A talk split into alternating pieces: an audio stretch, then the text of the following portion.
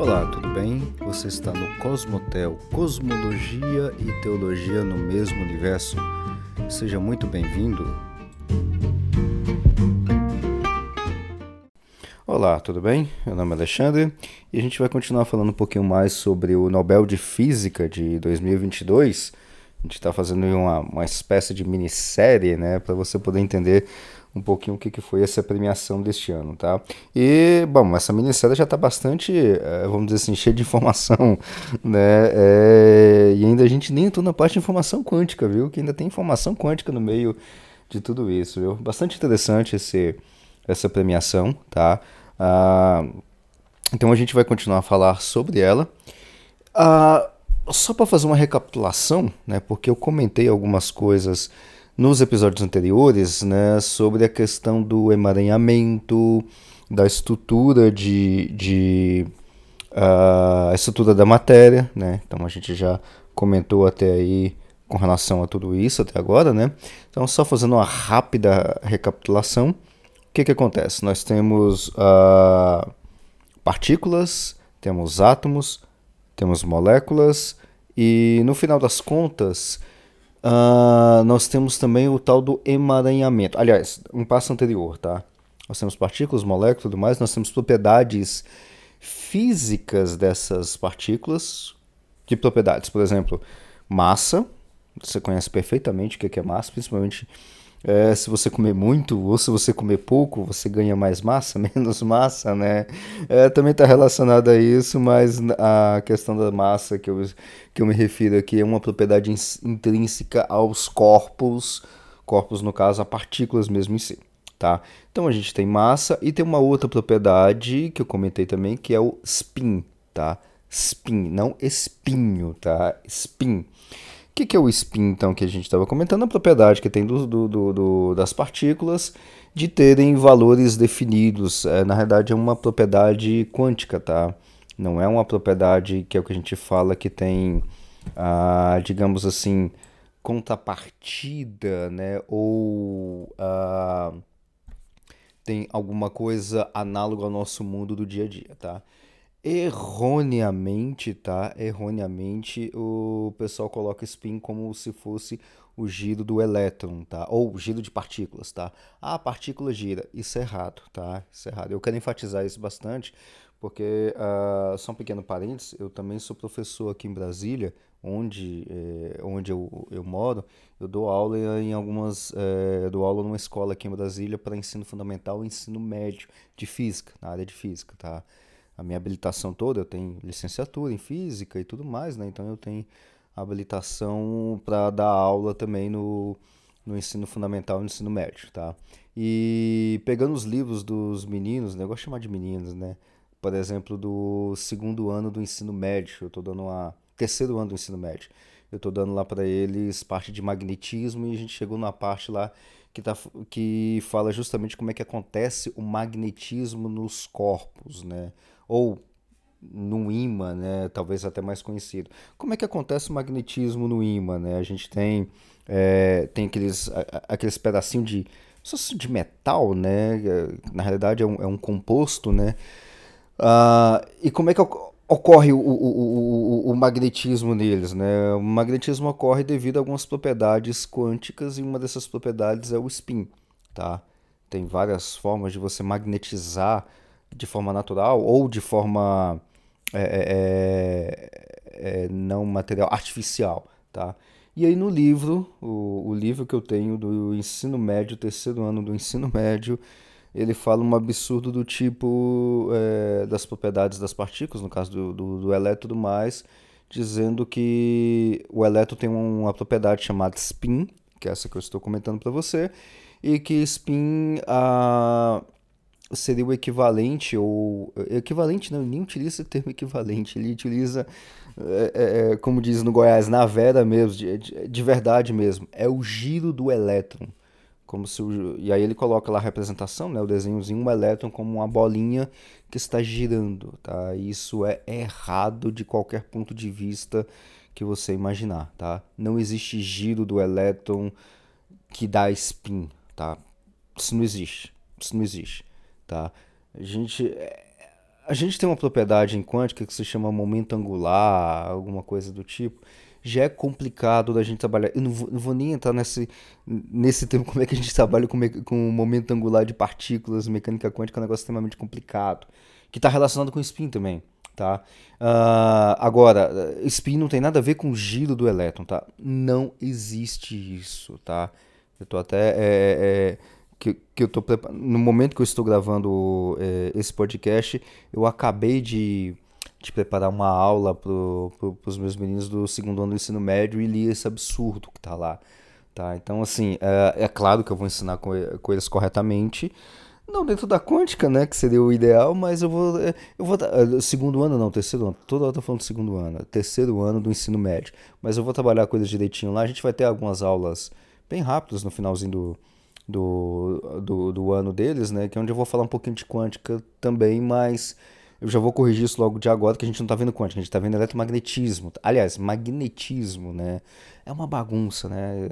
Escola é, em termos de, de, de, de, ensino é uma bagunça e os professores sofrem muito para poder dar uma, uma, é, uma boa qualidade, né? um ensino de qualidade. Tá? Bom, fecha parênteses então, então spin não tem nada a ver com giro de partícula. Tá? Se você aprendeu isso na escola, você aprendeu errado e sempre, enquanto você está vivo, sempre há, há oportunidade de você aprender o correto. Então, spin não tem nada a ver com giro de partículas, tá? Não tem nada a ver. Não existe isso, tá? Spin é uma propriedade intrínseca dos corpos, tem valores muito bem definidos.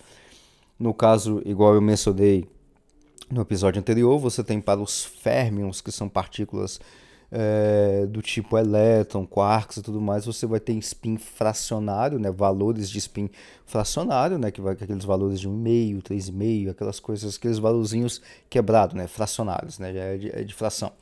E aí você tem por causa dos bósons, que é outro é uma outra categoria de partículas, por exemplo, fótons é um tipo de, de bóson, né? E aí você vai ter spin inteiro, que é o que a gente fala, né? Que são números inteiros. Spin zero, é, bom, zero inteiro, é, como é que entra a classificação de zero? Não vamos entrar em teoria teoria dos números, tá? Que é uma outra área belíssima da matemática, tá? Mas uh, tem o zero, considero o zero como um número inteiro, tá? Vamos considerar número inteiro, número natural, tá? E, é, então, o, as partículas podem ter é, é, valores inteiros, tá? Valores é, é, positivos e negativos, menos um, mais um, menos dois, menos dois e por ali vai, tá? Eu acho, eu acho, puxando de memória, que eu, eu, estava falando sobre a questão do, do spin, uh, no caso do fóton, vamos só dar uma nivelada lá, porque eu acho que eu falei alguma coisa errada com relação a ele. Eu tô com, eu tô com uma leve impressão disso, tá? Ou, ou dentro do exemplo que eu, que eu acabei mencionando errado, a questão do valor do spin do, do, do fóton, tá? Então, uh, vamos dar uma corrigida nessa, nessa questão do, do, do, do, do spin do fóton, tá?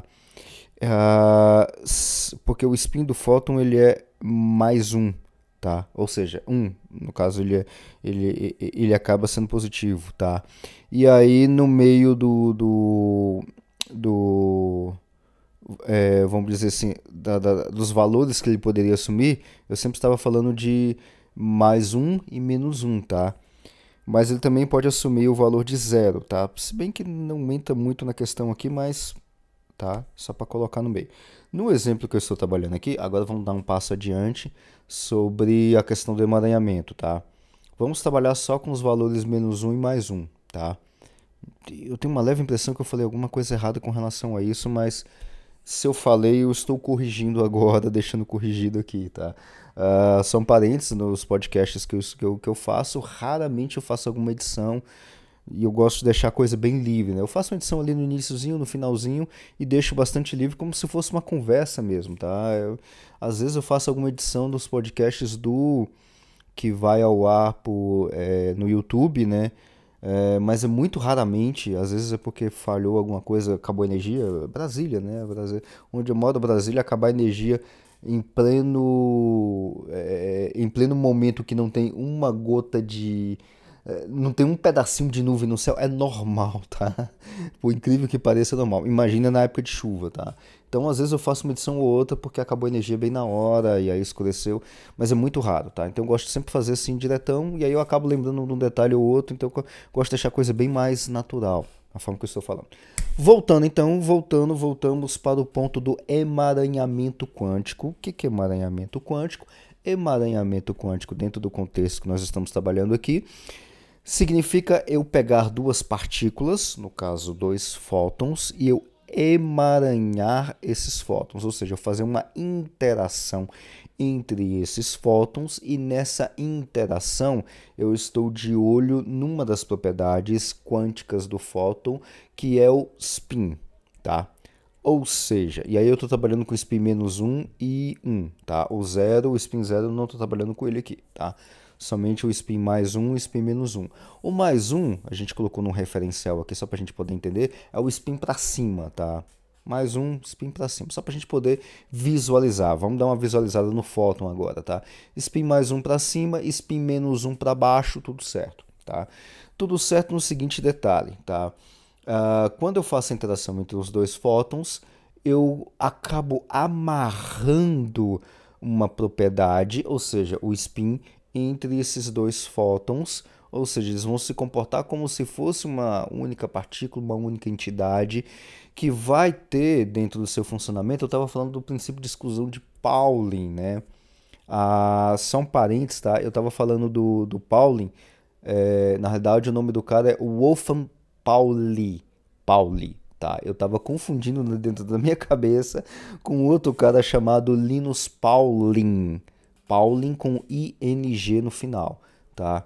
O Wolfgang Pauli é esse do princípio de exclusão de Pauli, foi um dos pais da mecânica quântica e tudo mais, e ele propôs esse princípio de exclusão de Pauli, ah, puxando de cabeça, década de 20 e 30, porque na década de 20 e 30 teve tanto desenvolvimento da mecânica quântica que eu não sei agora quem aonde está tal situação, tal pessoa, tá? Mas vamos arredondar a década de 20 e 30. O Wolfgang Pauli, tá? Linus Pauling quem que é?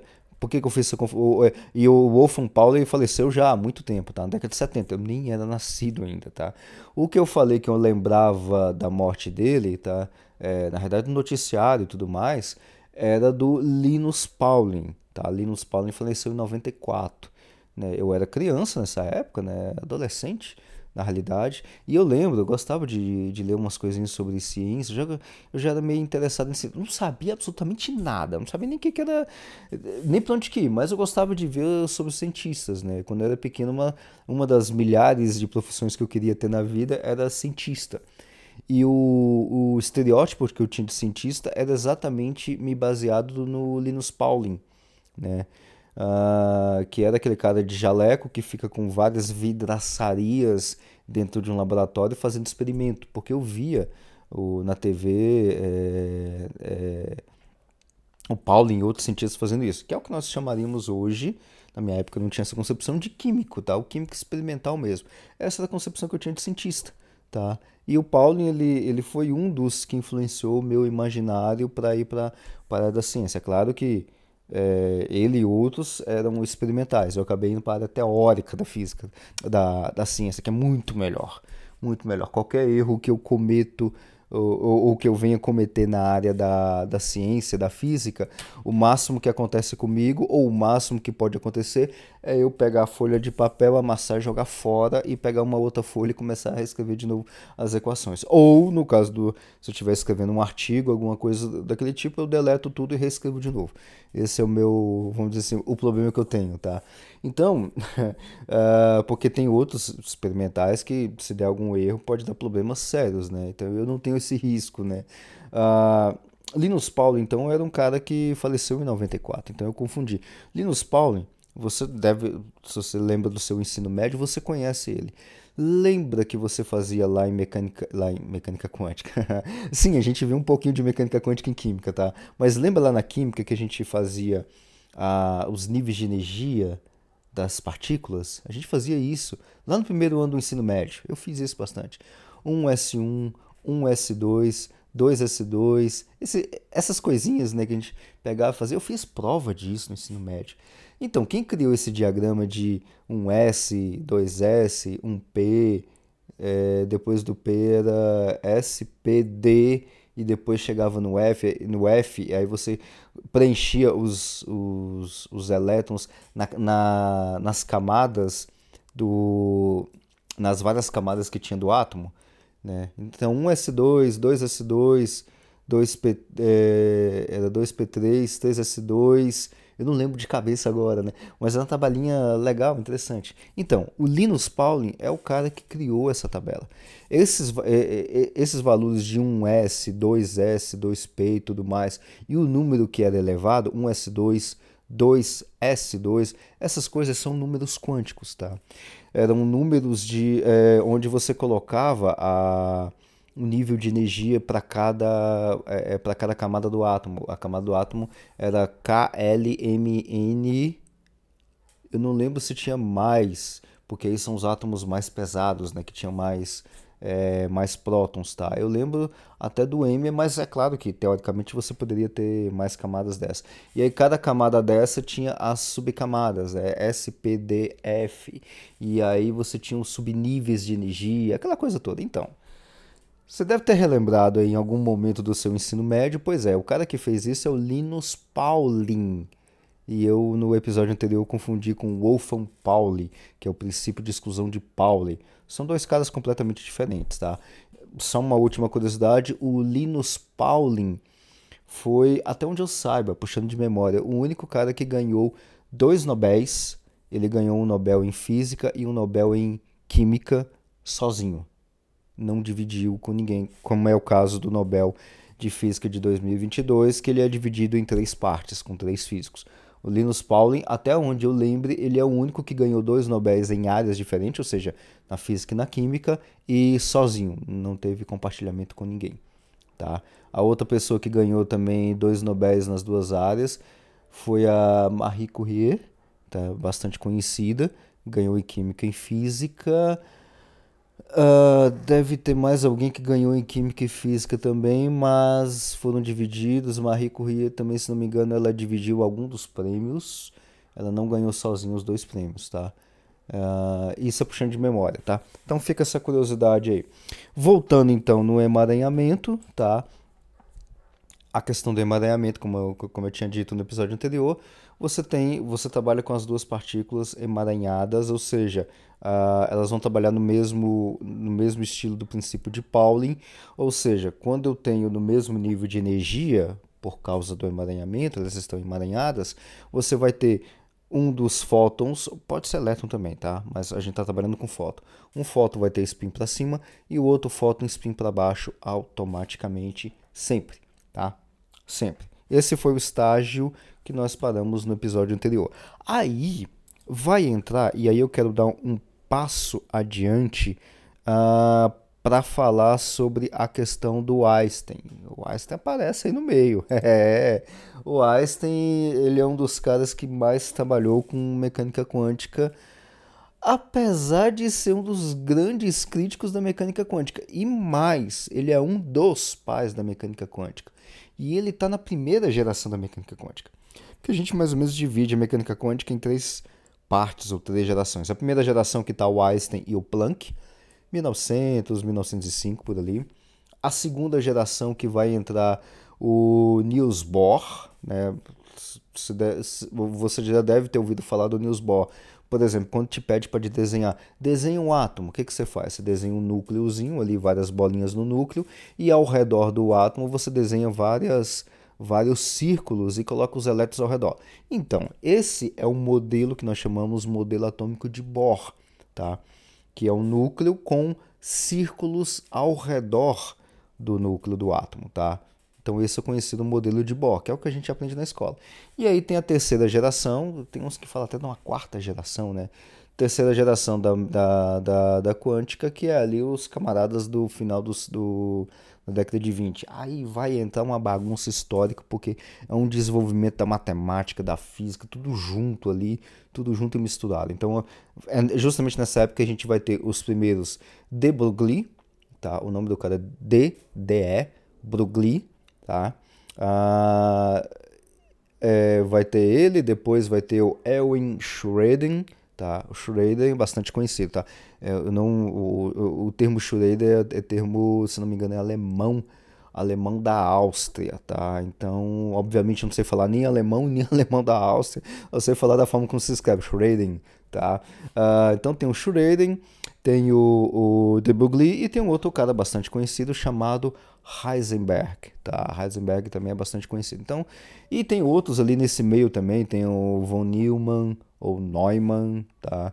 Depende mais ou menos da pronúncia. Então, esse aí é a terceira geração e tem uma quarta geração que o pessoal coloca que é ali da parte da década de 30 em diante, que vai ter o, o Dirac ou Dirac, né? Paul Dirac, né? Depois vai ter o Sommerfeld ali 1938, 1940, e aí segue. Aí tem um monte de, de outras gerações, é, vamos dizer assim, da mecânica quântica. Tá? A gente considera mais ou menos três gerações, quatro, empurra quatro ali. Se a gente for considerar do jeito que está indo aqui, a gente já está na sexta, sétima, décima geração, já perdemos já a conta das gerações ou de evoluções dentro da mecânica quântica. Mas vamos dar um passo atrás e falar do Einstein porquê do Einstein. O que, que o Einstein tem a ver com essa história toda, tá? Ele vai ter justamente nessa parte do emaranhamento quântico. Por quê? E aí eu vou dar um, um, um passo é, de entendimento do que, que é o emaranhamento quântico conectado à questão do teletransporte. Já vou falar dos dois temas misturados aqui, a questão do teletransporte também, porque dentro do Nobel deste ano de 2022 há também a premiação com relação a trabalhos uh, do emaranhamento, tá? do, do teletransporte. Tá? Qual é a ideia? A ideia é o seguinte, ah, esse todo mundo conhece, foi aquele cara que fez aquele negócio da relatividade ali no início do, é, do século XX, tá? 1905, relatividade especial, 1916, relatividade geral, tá? Aí, uma do, um dos pilares da relatividade é o seguinte: nada pode andar mais rápido do que a velocidade da luz. Ou seja, o limite para qualquer coisa é andar na velocidade da luz. Ponto. Por quê? Porque as coisas funcionam assim, tá? Não há uma motivação, é, é, vamos dizer, física para que as coisas funcionem de forma física desse jeito, com essa velocidade máxima. Então, a velocidade máxima no universo, no caso no vácuo, né? Velocidade da luz. Acabou.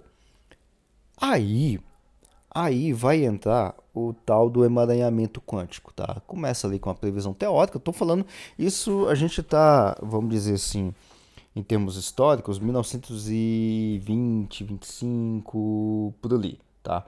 Só para a gente se habituar. Então a gente está justamente nesse meio, década de 20 e década de 30.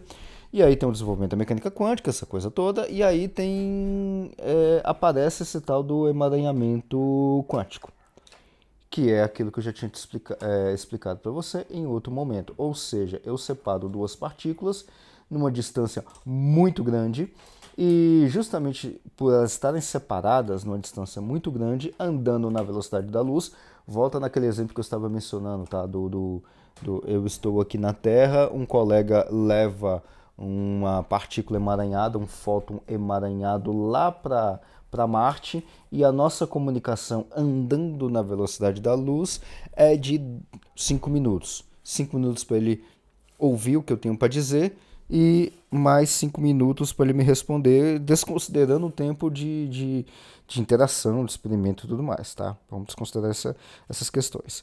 E aí entra um negócio uh, que é o seguinte, tá? Se eu estou emaranhando os meus, as minhas...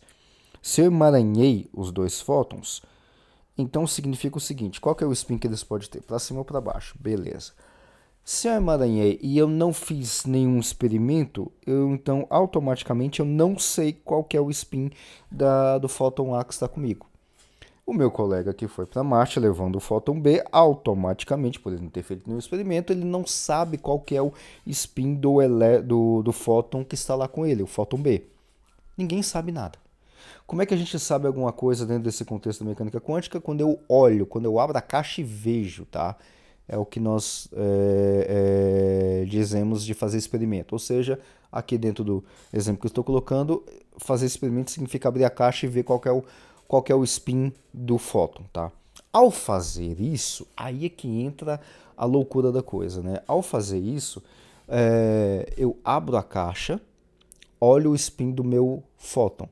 O spin do meu fóton A está para baixo.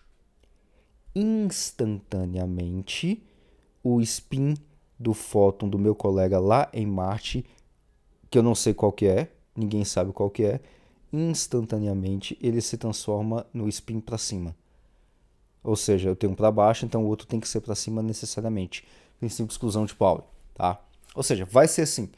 Mas qual que era o estágio, ou qual que era o estado inicial, ou qual que era a medida inicial, qual que era o, o spin do fóton antes de medir, tá? Aí dentro da mecânica quântica a gente trabalha com... tem várias interpretações, né, que a gente fala, né? É, interpretações da mecânica quântica, tem várias, mas a que a gente, vamos dizer assim, que o pessoal da mecânica quântica ali, o, o Bohr, aquela turma toda trabalhava, era com um negócio chamado de interpretação de Copenhague. Que que é isso, tá? Que que é tem interpretação mecânica quântica? Tem, tá? E dá briga, tá? E dá briga essas interpretações da mecânica quântica, tá? Qual que é a ideia, tá? A interpretação da mecânica quântica de Copenhague, ela diz o seguinte, uh, não sabemos qual que é o estágio ou o estado anterior da partícula, a não ser que a gente vá lá e meça. E quando eu meço qual que é o seu estado, eu faço aquilo que nós conhecemos como colapso da função de onda, e aí eu fico sabendo o que, que é o. Vamos trabalhar aqui com, com, com o que eu estou já trabalhando. A gente já sabe qual que é o estado, ou qual que é o estágio, ou qual que é o spin do fóton, tá? Uh, desmanchando um pouquinho mais, só para você entender o que é função de onda, essa coisa toda, tá? A gente está no áudio, né? Então tá bastante complicado de eu mencionar isso para você. Função de onda é uma equação matemática que rege a, a, os estados das partículas. Por exemplo, tem uma equação matemática que ela vai descrever probabilisticamente qual que é a, a, a o, o spin do fóton spin para cima spin para baixo. Por que probabilisticamente? Porque a natureza ela é probabilística, ela não é determinística. E isso não é um problema nas nossas equações, um problema nos nossos experimentos. A natureza é exatamente assim, tá? Ela é assim, tá? Por que, que ela é assim? Bom, aí tem que perguntar para Deus. a mecânica quântica não vai te responder essa pergunta. Ela somente vai dizer: a física é assim, a natureza é assim. Probabilisticamente. Então, a coisa é do jeito que é porque é assim, tá?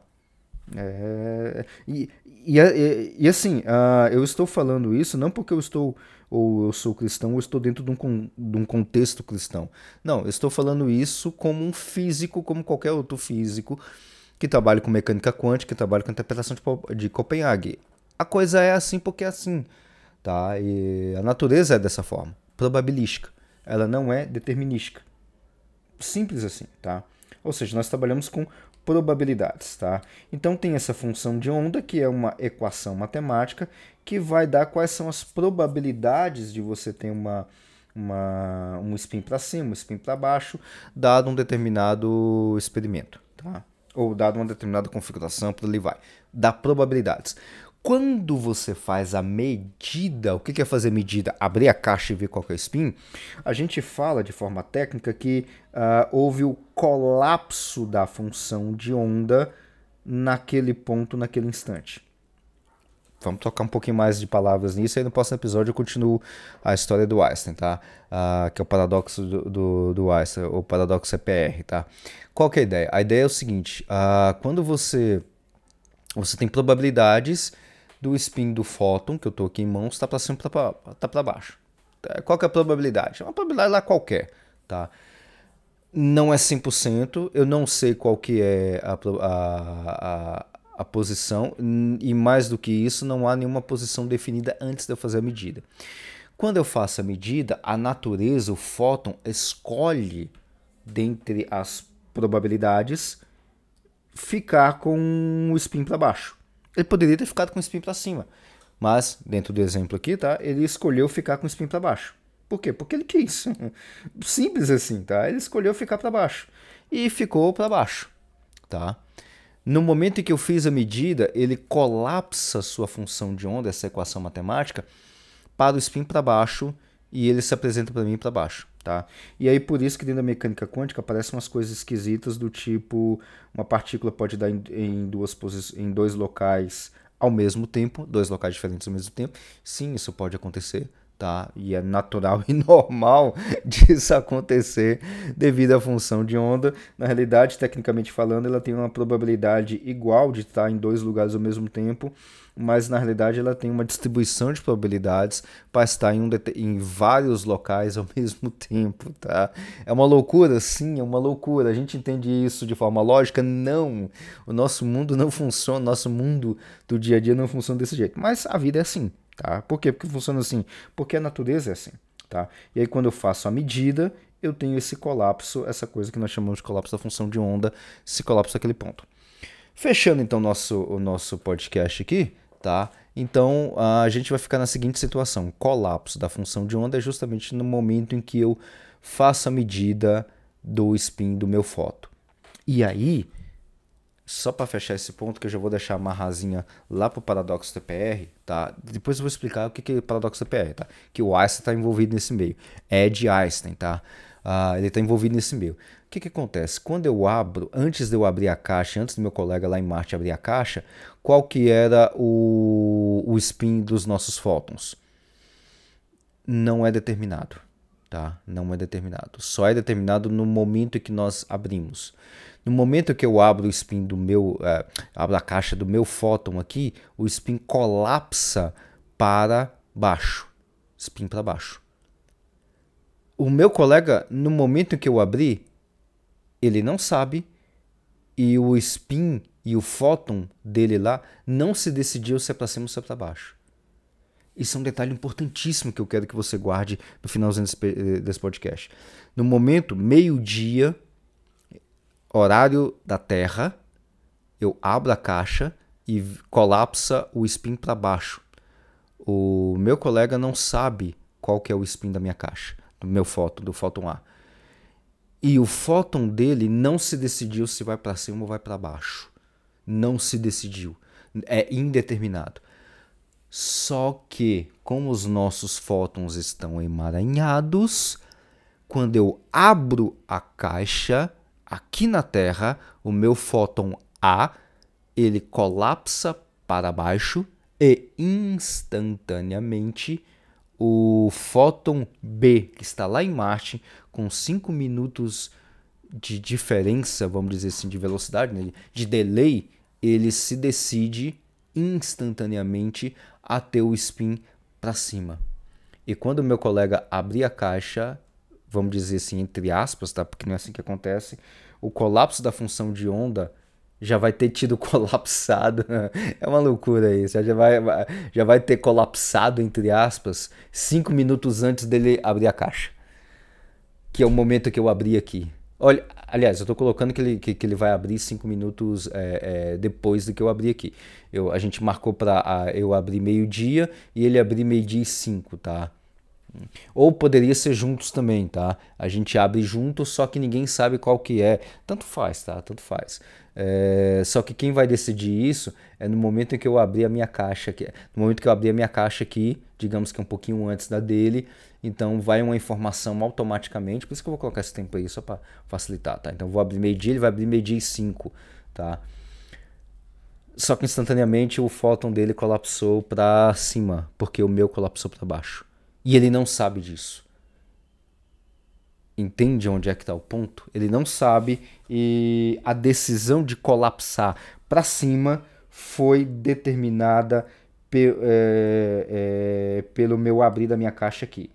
Tá, mas isso aí quer dizer o quê, né? Mano, não quer dizer nada. Abriu aqui, viajou o fóton daqui até. A, a, fóton não, né? A informação da Terra até Marte. Opa, ó, lá, lá na Terra tá para baixo. Vai para cima. Ah, ah. Gastaria cinco minutos para isso acontecer. Cinco minutos para isso acontecer. E a coisa acontece instantaneamente. Por isso que eu falei que tanto faz abrir medir, medir 5, tá? A gente pode até meio que é, é determinar medir 5 só para poder entender um pouquinho, um pouquinho mais a história, tá? Mas, ou medir 2, pronto, medir 2. Em dois minutos não chega informação. Ou seja, a informação de que o meu spin está para baixo chegou em Marte muito mais rápido do que a velocidade da luz. Muito mais rápido do que a velocidade da luz. Eu vi um experimento há uns anos atrás, há um bom tempo atrás, e, e aí o pessoal chegou a medir essa, essa velocidade. Eu não sei como é que ficaram os experimentos depois disso, mas uh, eles falaram: olha, se tem alguma transformação de alguma transmissão de informação, ela é no mínimo 10 mil vezes mais rápida que a velocidade da luz. No mínimo 10 mil vezes mais rápido que a velocidade da luz. No mínimo. Os caras não conseguiram definir nem qual, qual que era a velocidade. Era no mínimo 10 mil vezes mais rápido que a velocidade da luz. Ou seja, é instantâneo. Vamos colocar instantâneo que vamos arredondar as contas para cima, tá? É instantâneo. Entende onde é que está o problema? Aliás, eu não explicitei o problema, né? O problema está justamente que Einstein falou que nada anda mais rápido que a velocidade da luz. Nada anda mais rápido que a velocidade da luz, emaranhamento quântico então está violando a relatividade. Eita, agora, agora a gente está com problema. E aí o problema é tão grande que o Einstein Podolsky e Rosen, são três físicos, né? Albert Einstein, Boris Podolsky e Nathan Rosen, uh, trabalharam e publicaram um artigo em 1985 e falou: olha, a mecânica quântica está com problema. E aí é conhecido como paradoxo EPR. E é no paradoxo EPR que eu vou trabalhar com você no próximo episódio. Tá certo? Até a próxima. Muito obrigado por você ter me acompanhado até aqui e te aguardo no próximo episódio. Até a próxima.